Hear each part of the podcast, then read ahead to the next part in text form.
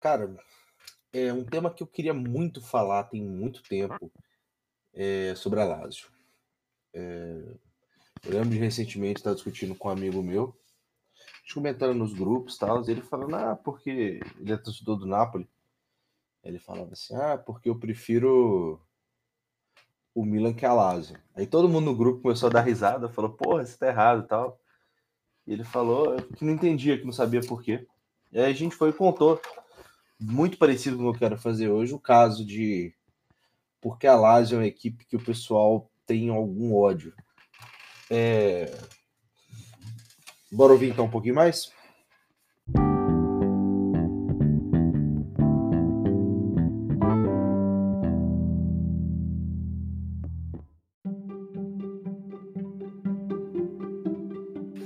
Cara, a... quem acompanha futebol um bom tempo, assim, especialmente foi ligado no futebol italiano, é, já deve ter ouvido em algum momento algum caso da Lazio. A Lazio tem vários problemas sérios com torcedores, com jogadores, é, especialmente por causa de uma torcida. Os irredutíveis, os, né, naturalmente os, irre, os irredutíveis, que são os torcedores da curva norte do estádio da Lazio.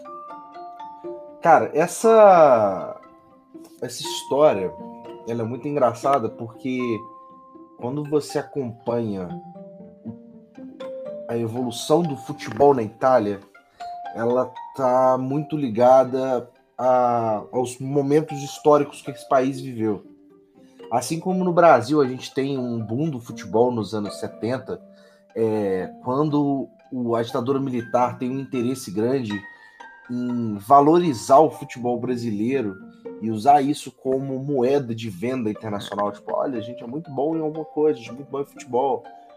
É, os italianos fizeram uma coisa muito similar com o futebol durante os anos 30. É... Antes de chegar na parte histórica, eu queria comentar alguns casos para poder explicar a pergunta título, né? Por que odiar Lázio? é, antes de, de tudo, eu acho que não, não é. Eu não posso simplesmente chegar e falar assim, não, odeia Lázio, sei lá o quê, porque eu sei que existem jogadores lá dentro que não tem nada a ver com isso, existem partes da diretoria que não tem a ver com isso. É, mas em geral é uma figura muito ruim que se coloca. Para quem não sabe, a, em. Agora. Ah, putz, perdi o ano, não tem tanta coisa que eu perdi, 2017. Ah, na Europa, teve um jogo entre a Roma e a Lazio. E durante o jogo, o, a torcida da Lazio começou a jogar imagens da Anne Frank com a camisa da equipe de Roma.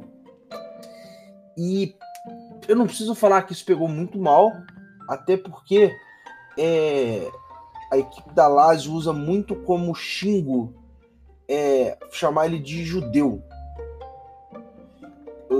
E eles estavam usando essa, essa foto, tipo assim, o Anne Frank incentiva a Roma, que era a imagem.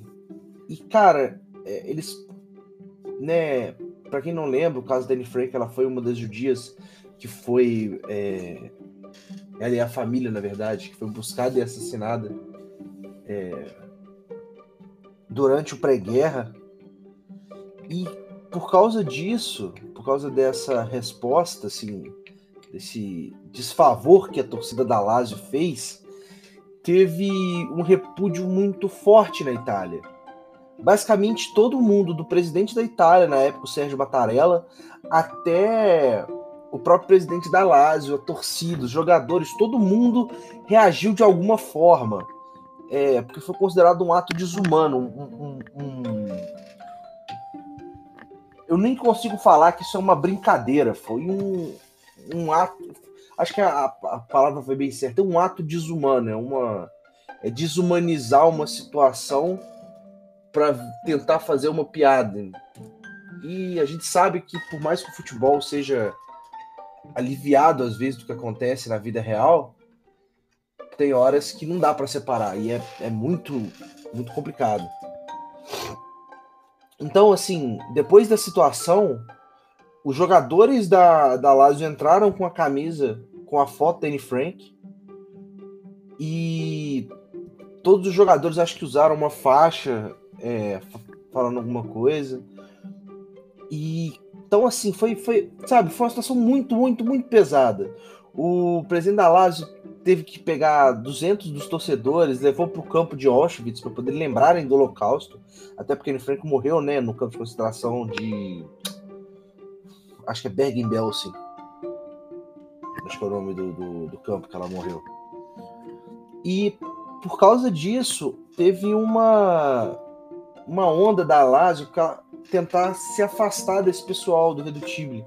Até na época, o dono do. O dono não, o diretor de comunicação da Lazio, que era o Arturo Giaconelli, ele falou: cara, a gente tem que condenar isso, porque é uma, é uma forma de racismo muito difícil. E a Lazio teve que criar uma linha de intolerância. Então, assim, foi muito difícil, porque esse caso ele foi o, o grande auge assim da, da situação. Mas se você for olhando para trás, existem outras situações assim muito chatas. A torcida levando bandeira do, do Mussolini, é, a águia que eles usavam em um dos desenhos dele era a mesma águia do, do Mussolini, cânticos contra atletas negros. Então, assim, em geral, é um, uma situação muito ruim que deixa o clube é, muito negativo, não só para a imprensa mundial, mas até para o jogador, porque a gente sabe que existe uma faixa de jogadores que são muito politizados. A maioria não é, a maioria finge que não nada está acontecendo, mas existe uma faixa de jogadores muito politizados e querem se afastar desse tipo de, de resposta. E sabe que é, queima o jogador, queima a equipe em geral, não é fácil. Então, é, essas ações, inclusive, o que acontece é que depois essas ações de resposta também não são tão bem aceitas. É, se eu não me engano, o, o, o aí que tá fugir a palavra, o presidente, o responsável pela sinagoga de, de Roma, quando eles levaram umas pessoas dela, o, é, o rabino, o rabino Ricardo de Segni, quando ele recebeu o pessoal da Lazio, parece que ele recebeu, fez tudo certo, mas no final ele fez uma entrevista falando que a comunidade judaica não é uma máquina de lavar. Você não entra dela sujo e sai limpo simplesmente porque você precisa é, omitir dos seus pecados. Muito complicado e esse tipo de ação não anda dando tanta resposta. Inclusive pelo seguinte, no jogo seguinte, na décima rodada, no jogo contra o Cagliari, em casa, lá no Estádio Olímpico, o... antes do jogo foram lidas partes, partes difíceis é, do diário de Anne Frank, nos altos-falantes.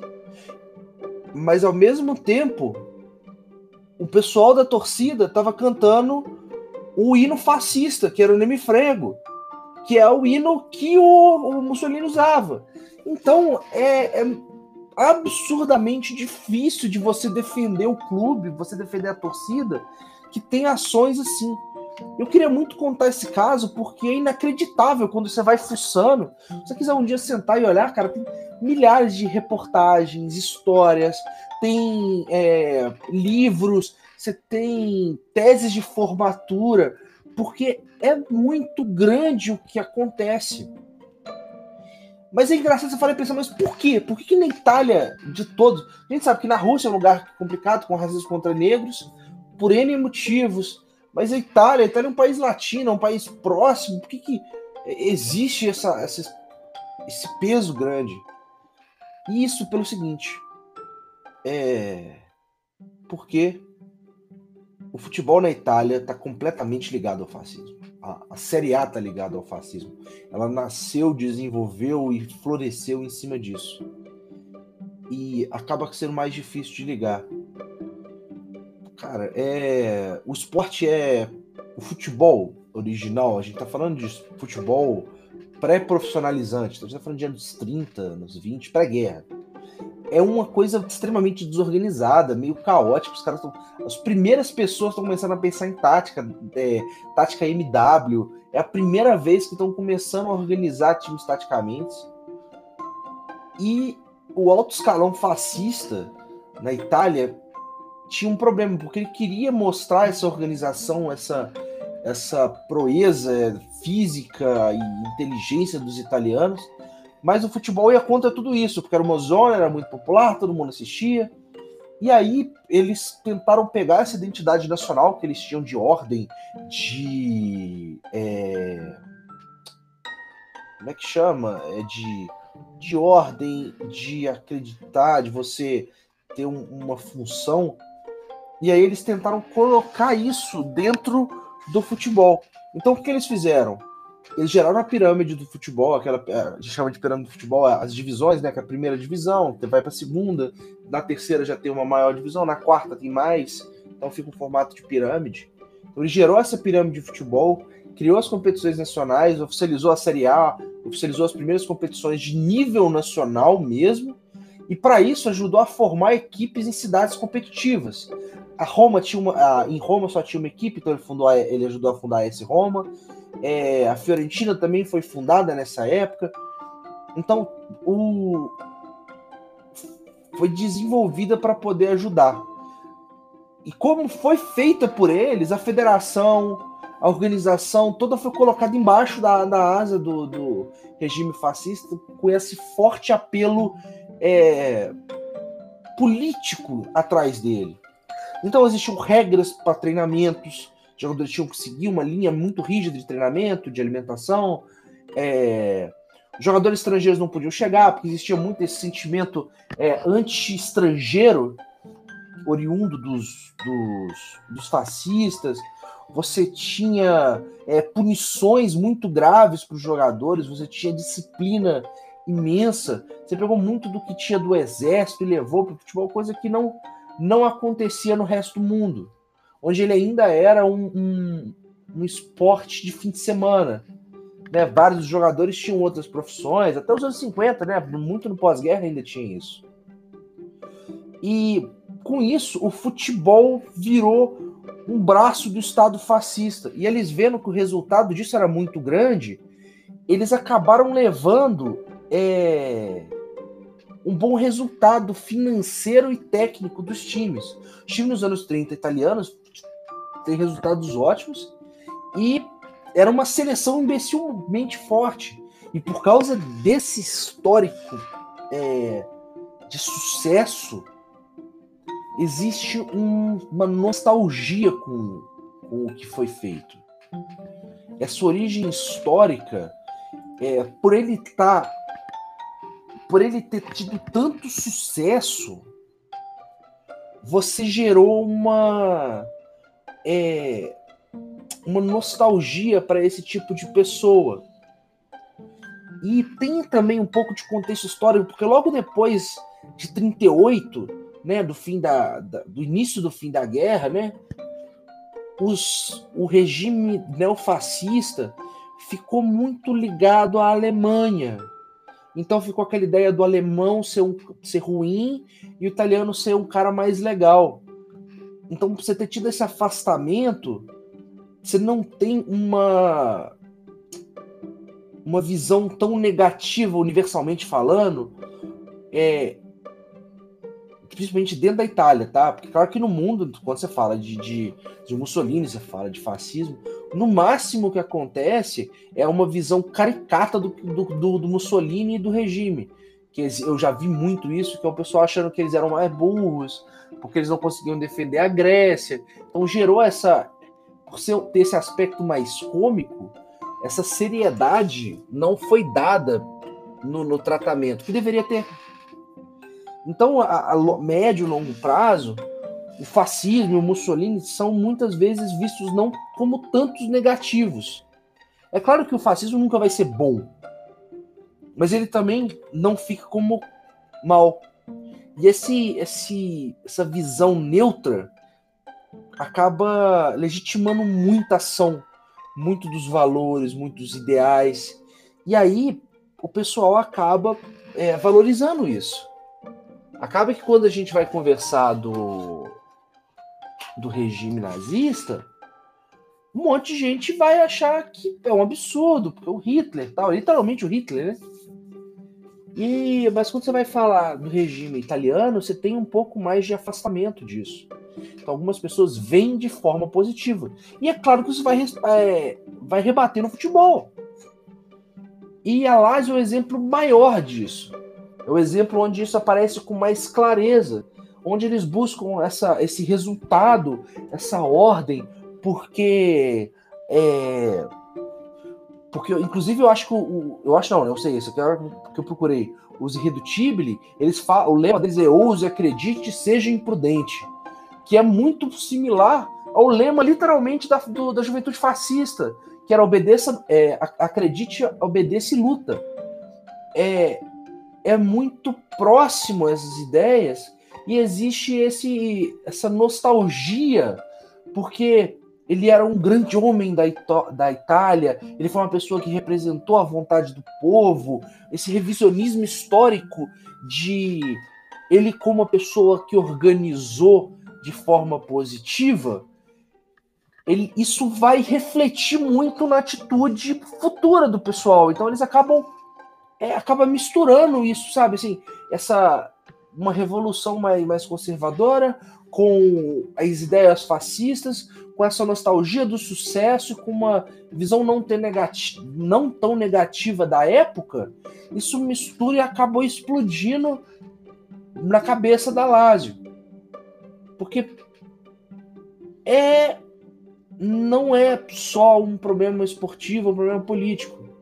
É simplesmente uma série de problemas que vêm desde o pós-guerra e que foram é, se arrastando, chegando até o ponto em que essa presença, essa visibilidade acaba sendo tão grande que está sendo ligado de forma permanente ou semi-permanente ao, ao time.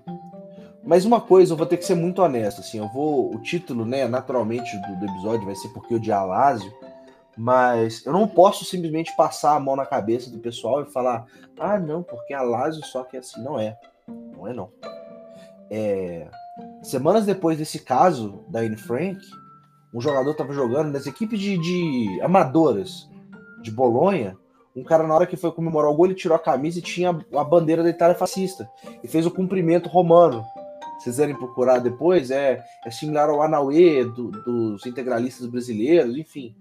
É um, um, cumprimento, porque eles achavam que o cumprimento de mão, você, você apertar a mão da pessoa, era meio burguês. Então, existe ainda um, uma, uma visão positiva disso, que é inacreditável para mim um pouco, sabe? E por causa disso, por causa disso, não, você consegue ver em outras equipes. É, o presidente da Federação Italiana, Carlo Travecchio, foi um cara que deu uma, uma declaração uma declaração tão absurda uma época. É, ele simplesmente falava assim: ah, porque a Inglaterra é, conseguia identificar quem que vinha, porque eles eram profissionalistas, eles eram muito profissionais, sabiam deixar quem que entrar. Mas aí a gente pega qualquer africano aqui que antes estava comendo banana e agora joga de, de... na Lazio está, e tá tudo bem. Na Inglaterra ele precisa provar que sabe. Cara, esse, ele falou isso no meio de um discurso estava sendo gravado e achou que isso era normal. E para você entender quanto que isso está arraigado às vezes em algumas pessoas, em algumas partes do, do, do, mundo, e o quanto que é difícil. E aí a UEFA acabou banindo ele, ele foi barrado de entrar na, no Congresso da UEFA em 2015, ele tá, foi proibido e continua proibido é, de ter qualquer posição oficial na UEFA, apesar de ser presidente da, da Federação Italiana, e para falar que não foi um caso isolado dessa pessoa, que ele estava sendo só é, tentando explicar um ponto, dia 1 de novembro de 2015, é, chegaram vários, vários áudios dele que ele mandou para outras pessoas falando contra judeus, que ele achava as coisas ruins, é, reclamando de, de, gays, falando sobre. É, enfim, sabe? Uma pessoa ruim, em geral. Carlo Tavecchio, presidente da, da Federação Italiana, péssimo. A própria Roma, cara, existe várias pichações do, na cidade de Anne Frank. É, Anne Frank era torcedora da Lazio. Pra vocês verem como ser usado como xingo. Anne Frank é, é, é um dos grandes símbolos da. É, do Holocausto. É, eles usam como xingo. Ah, Anne Frank torce pra Lázio. Não, ela torce pra Roma. Pô, olha, olha o nível absurdamente péssimo que existe nisso. É, existe um, um, comentário de uma mulher judia que eu não achei que, que, o nome dela, que fala assim: ah, os torcedores, né, os ultras da Roma e da Lazio, geralmente são divididos pela estupidez do futebol, porém unidos no seu uso cego do antissemitismo. Eu acho essa frase muito interessante, porque ela é muito, muito é, verdadeira quando você começa a olhar mais a fundo. E são casos chatos, são casos graves, casos difíceis. É, eu não podia deixar de falar desse caso, porque ele aconteceu literalmente hoje. Que o Romelo Lukaku, atacante da Inter, é, tava jogando é, com o Cagliari na Sardeia e ele foi alvo de insultos racistas da torcida. Eles estavam imitando macaco, gritando um monte de coisa. Eu não achei o que, que eles estavam gritando, mas é pelo, pelo contexto, eu tenho certeza que era algo racista. E como eles estavam imitando esse, esse, esse coisa, toda vez que ele pegava a bola, só que ele foi bater um pênalti. O pênalti, inclusive, deu a vitória pros, pra Inter. E eles ficaram imitando o Sr. Macaco. Na hora que ele fez o gol, eles aumentaram mais o volume disso. E o, o Lukaku ficou olhando pra, pra torcida meio, meio puto, meio inacreditável o que aconteceu. E, cara, o Cagliari não é a primeira, nem a segunda, nem a sexta vez que isso acontece. Literalmente, em abril de, do, de 2019, o Moise Ken, que era atacante da Juventus, mesma coisa. Insultado, som de macaco. É, Matuidi em 2018, Muntari em 2017, Mário Balotelli em 2010, Samuel Eto'o em 2009. Todos os casos aconteceram no, é, no estádio do Cagliari. É, eu não sei se eu consigo conseguir explicar o suficiente. Eu acho que vai ser um episódio mais curto. Mas, cara, a... é... é, a prova que a história não é, é, redonda, né? A história ela não é linear, ela acaba indo e voltando. E essa história que começou lá no futebol fascista dos anos 30, para chegar no, no, neofascismo dos dias de hoje, junto com o racismo é, de algumas torcidas italianas, é, a ligação não é exatamente direta, mas também ela não é tão distante quanto parece. O, o, o regime, quando ele desenvolveu a Série A, quando ele desenvolveu os estádios, os times, a liga, é, foi considerado importante. Só que o período que ele ficou é tão, não foi tão grande em tempo e em, em resposta para poder ter essa inevitabilidade do resultado. Existe uma, um conflito ideológico, existe um conflito de classes entre 43 e 45 que criou uma divisão na Itália. E essa divisão, sim, que nunca recuperou. Existe um, um, algumas pessoas que, por terem sido derrotadas nessa, nessa guerra, criaram um ressentimento contra esse novo, e isso acabou, com certeza, voltando e está sendo reciclado com muita dificuldade. E, e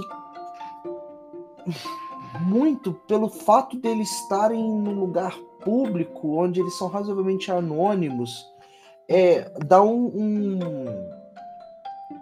um vácuo de autoridade que eles podem falar esses absurdos, e até então eles não eram tão é, combatidos, eles eram combatidos de forma geral, de não falem isso, não acontece. Em casos extremos, você prender alguém, mas esse, esse, esse espaço que existia nunca foi ocupado. E agora, com esse aumento da, da politização é, de outros ambientes, é natural que isso venha a, venha à tona e seja, eles tentarem cortar isso da raiz. Mas não é fácil, não é uma resposta simples. Os motivos não são simples.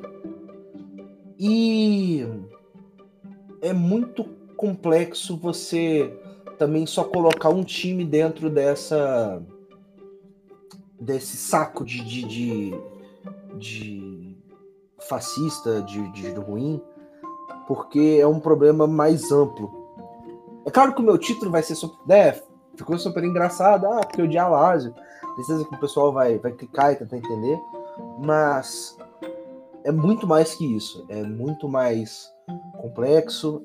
E eu tenho certeza que é um caso difícil de resolver. Difícil de, de observar. Eu tô sendo um pouco repetitivo, porque realmente, cara, é. É eu não, eu não consigo ver uma solução fácil.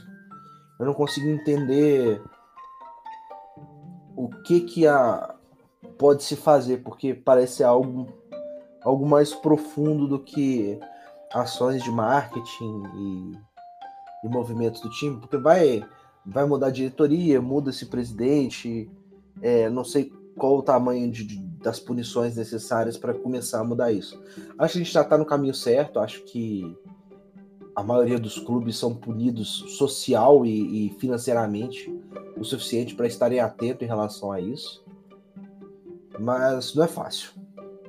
É... Eu vou ficar por aqui. É um, uma nota mais. Talvez não triste, mas uma nota mais pesada no, no final. Mas eu acho que é importante, assim. É por isso que você deve odiar Lazio. Mas talvez mais que odiar Lazio, acho que é por isso que você deve estar tá sempre atento, tá? É, eu sou Rafael Varenga, muitíssimo obrigado por terem me acompanhado hoje. É, um bom dia, uma boa tarde, uma boa noite.